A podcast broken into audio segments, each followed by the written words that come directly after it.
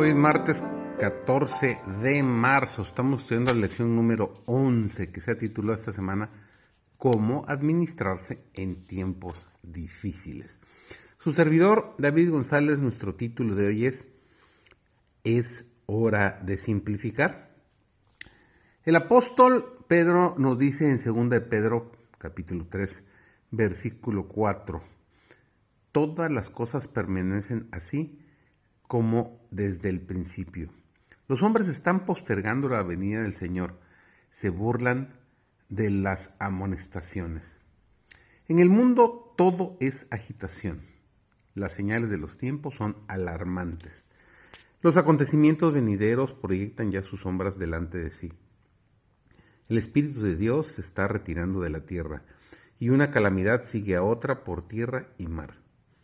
Hay tempestades, terremotos, incendios, inundaciones, homicidios de toda magnitud. ¿Quién puede leer lo futuro? ¿Dónde hay seguridad? Solemnemente llegan hasta nosotros a través de los siglos las palabras amonestadoras de nuestro Señor desde el monte de las olivas. Mirad por vosotros que vuestros corazones no sean cargados de glotonería y embriaguez, y de los cuidados de esta vida, y venga de repente sobre nosotros aquel día. Velad pues orando en todo tiempo, que seáis tenidos por dignos de evitar todas estas cosas que han de venir y de estar en pie delante del Hijo del Hombre. Las obligaciones que descansan sobre nosotros no son insignificantes. Nuestro sentido de dependencia nos debe acercar a Dios. Nuestro concepto del deber que debemos llevar a cabo nos debe inducir a esforzarnos, combinando nuestros esfuerzos con ferviente oración, con obras, con fe y con oración constante. Poder, poder. Nuestro gran clamor consiste en solicitar poder sin medida. Nos espera.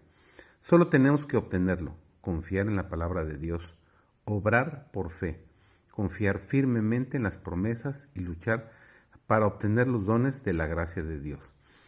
La erudición no es esencial, el genio no es necesario, la elocuencia puede faltar, pero Dios escucha las oraciones del corazón humilde y contrito, y cuando Él escucha, no hay obstáculos que puedan impedir la marcha. El poder de Dios nos hará eficientes. Creemos con todo nuestro corazón que Cristo va a venir pronto y que tenemos ahora el último mensaje de misericordia que haya de ser dado a un mundo culpable.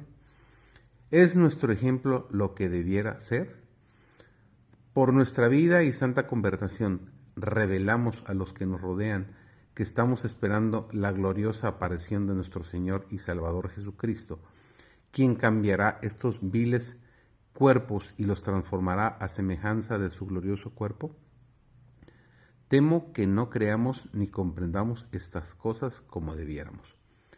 Los ángeles están velando sobre nosotros y nos guardan, pero a menudo los agraviamos participando en conversaciones triviales, en bromas y también descendiendo a una negligente condición de estupor.